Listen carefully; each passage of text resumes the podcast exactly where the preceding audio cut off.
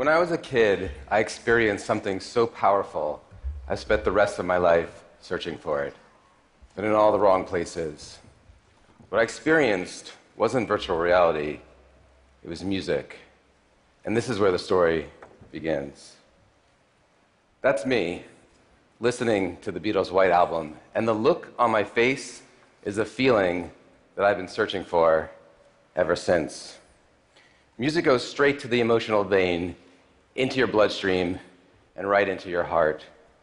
It deepens every experience. Fellows?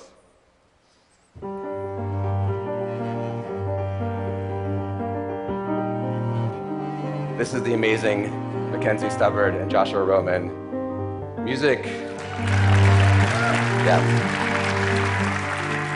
Music makes everything have more emotional resonance. Let's see how it does for this talk. The right piece of music at the right time fuses with us on a cellular level. When I hear that one song from that one summer with that one girl, I'm instantly transported back there again. It's Stacy. Here's a part of the story, though, where I got a little greedy. I thought if I added more layers on top of the music, I could make the feelings even more powerful. So I got into directing music videos. This is what they look like. That's my brother Jeff. Sorry about this, Jeff. Here's me, just so we're even. Incredible moves. Should have been a dancer. These experiments grew, and in time, started to look more like this. Both, I'm searching for the same thing, though to capture that lightning in a bottle. Except I'm not. Adding moving pictures over the music added narrative dimension, yes, but never quite equated the power that just raw music had for me on its own. This is not a great thing to realize when you've devoted your life and professional career to becoming a music video director. I kept asking myself, did I take the wrong path? So I started thinking if I could involve you, the audience, more, I might be able to make you feel something more as well. So Aaron Koblin and I began auditioning new technologies that could put more of you inside of the work, like your childhood home in the wilderness downtown, your hand drawn portraits in the Johnny Cash Project, and your interactive dreams in Three Dreams of Black. We're pushing beyond the screen, trying to connect more deeply to people's hearts and imaginations, but it wasn't quite enough. It still didn't have the raw experiential power of pure music for me. So I started chasing a new technology that I only had read about in science fiction. And after years of searching, I found a prototype. It was a project from Nonny de la Pena in Mark Bolas's lab in USC. And when I tried it, I knew I'd found it. I could taste the lightning. It was called virtual reality. This was it five years ago when I ran into it. This is what it looks like now. And I quickly started building things in this new medium. And through the process, we realized something that VR is going to play an incredibly important role in the history of mediums. In fact, it's going to be the last one. I mean this because it's the first medium that actually makes the jump from our internalization of an author's expression of an experience to our experiencing it firsthand. You look confused. I'll explain. Don't worry. If we go back to the origins of mediums, by all best guesses, it starts around a fire with a good story. Our clan leader is telling us about how he hunted the woolly mammoth on the tundra that day. We hear his words and translate them into our own internal truth. Same thing happens when we look at the cave paintings version of the story, the book about the mammoth hunt, the play, the radio broadcast, the television show, or the movie. All of these mediums require what we call suspension of disbelief because there's a translation gap between the reality of the story and our consciousness interpreting the story into our reality. I'm using the word consciousness as a feeling of reality that we get from our senses experiencing the world around us. Virtual reality bridges that gap. Now you are on the tundra hunting with the clan leader, or you are the clan leader, or maybe you're even the woolly mammoth. So here's what's special about VR. In all other mediums, your consciousness interprets the medium. In VR, your consciousness is the medium. So the potential for VR is enormous, but where are we now? What is the current state of the art? Well, you're here. We are the equivalent of year one of cinema. This is the Lumiere brothers film that allegedly sent a theater full of people running for their lives as they thought a train was coming toward them. Similar to this early stage of the medium, of this medium, in VR, we also have to move past the spectacle and into the storytelling. It took this medium decades to figure out its preferred language of storytelling in the form of a feature film. In VR, today, we're more learning grammar than writing language. We've made 15 films in the last year at our VR company Vrse, and we've learned a few things. We found that we have a unique direct path into your senses, your emotions, even your body. So let me show you some things. And for the purpose of this demo, we're going to take every direction that you could possibly look and stretch it into this giant rectangle. Okay, here we go. So, first, camera movement is tricky in VR. Done wrong, it can actually make you sick.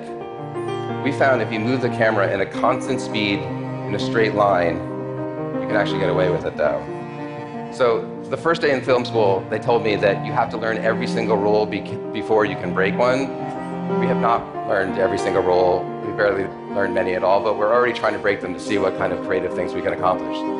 In this shot here, where we're moving up off the ground, I added acceleration, and I did that because I wanted to give you a physical sensation of moving up off the ground. And in VR, I can give that to you.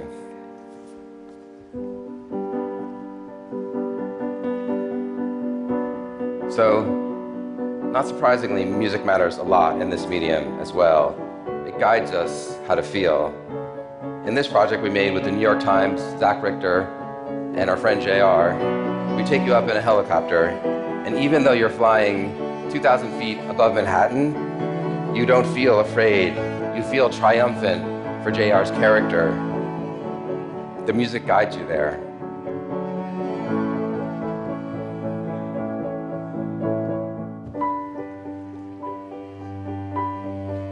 Contrary to popular belief, there is composition in virtual reality, but it's completely different than film where you have a rectangular frame. Composition is now where your consciousness exists and how the world moves around you. In this film, Waves of Grace, which was a collaboration between Vrse, the United Nations, Gabo Arora, and Imraan Ismail, we also see the changing role of the close up in virtual reality. A close up in VR means you're actually close up to someone. It brings that character inside of your personal space, a space that we usually reserve for the people that we love.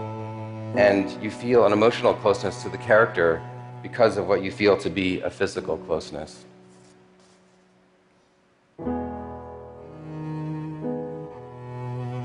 Directing VR is not like directing for the rectangle. It's more of a choreography of the viewer's attention. One tool we can use to guide your attention is called spatialized sound. So I can put a sound anywhere in front of you, to left or right, even behind you. And when you turn your head, the sound will rotate accordingly. So I can use that to direct your attention where I want you to see. Next time you hear someone singing over your shoulder, it might be Bono.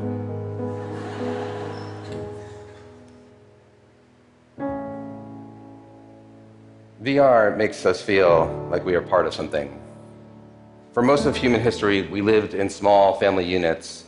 We started in caves, then moved to clans and tribes and villages and towns, and now we're all global citizens.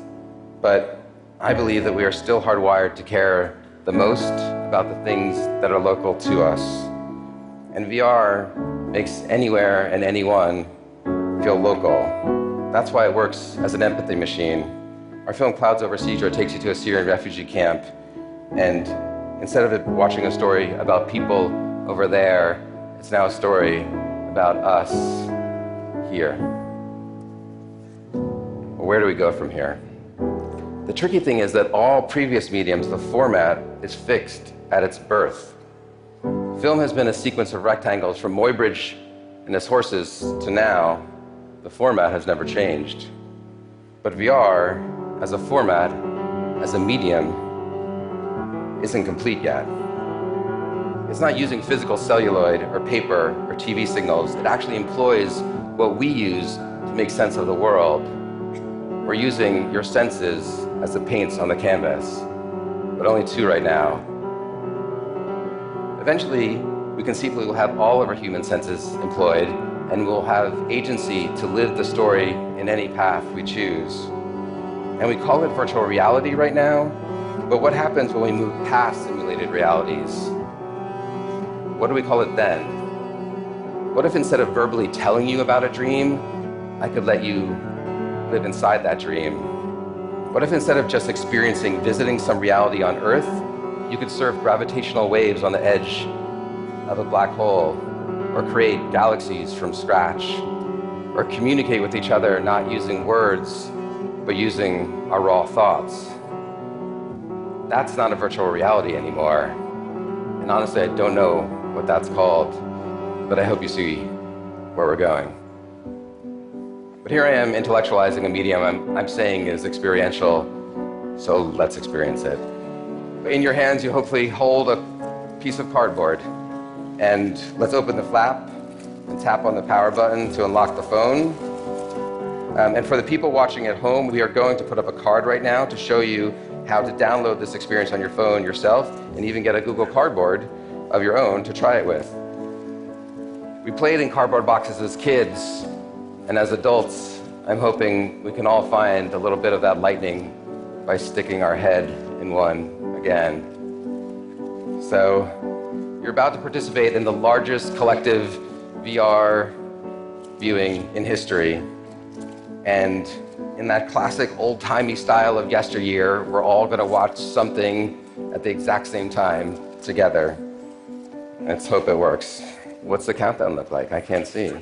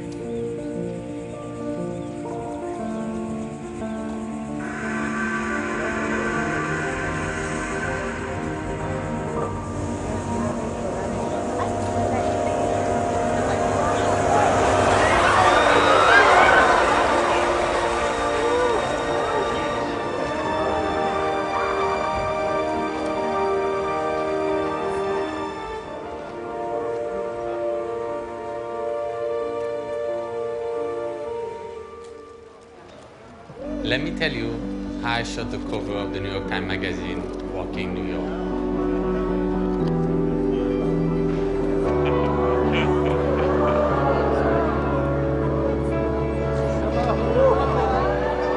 I just got strapped on outside the helicopter and I had to be perfectly vertical so I could grab it. And when I was perfectly above, you know, with the wind, we had to redo it a few times, then I keep shooting.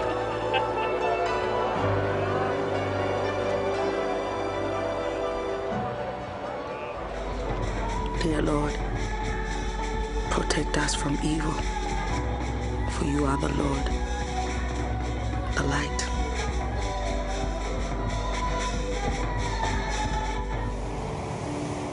You who gave us life took it away. Let your will be done. Please bring peace to the many who have lost loved ones. Help us to live again.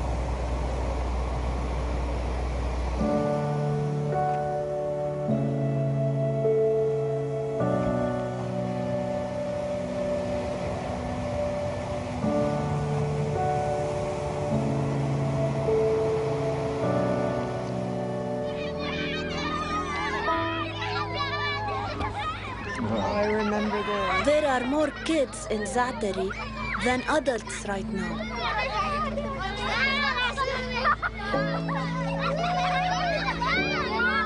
Sometimes I think we are the ones in charge.